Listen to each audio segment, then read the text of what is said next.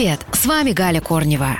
Согласно опросам, 9 из 10 россиян, которые живут и работают в городе, перекусывают на работе. В двух случаях из трех это выпечка или сладости. Все такое вкусное, все такое калорийное. А запивается все это чаще всего чаем.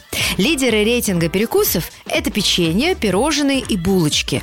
Также популярны йогурты и творожки, сладости и шоколад.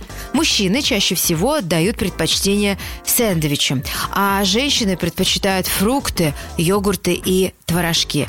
Практически половина опрошенных приносят напитки и еду для перекусов из дома. Остальные же покупают еду на работе. Вкусная жизнь. А ведь перекусы могут быть полезными, если, например, вы выберете миндаль. Он отлично тонизирует, поднимает настроение и дает силы. Миндаль – это один из лучших растительных источников белка. Он содержит почти столько же белка, сколько и постное мясо, до 30% ну или оливки. Конечно, такой перекус на любителя. Но именно оливки содержат более 100 активных веществ, включая витамины красоты А и Е, которые снижают риск сердечно-сосудистых заболеваний, уменьшая уровень холестерина.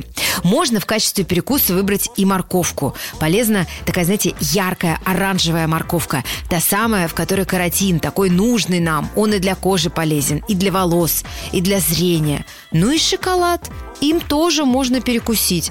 Тут главное вовремя остановиться. Идеальная порция для перекуса шоколадом – один квадратик. Благодаря этому квадратику иммунная система заработает в полную силу. Лучше, конечно, выбирать черный горький шоколад. На сегодня это все. Ваша Галя Корнева. Русское радио.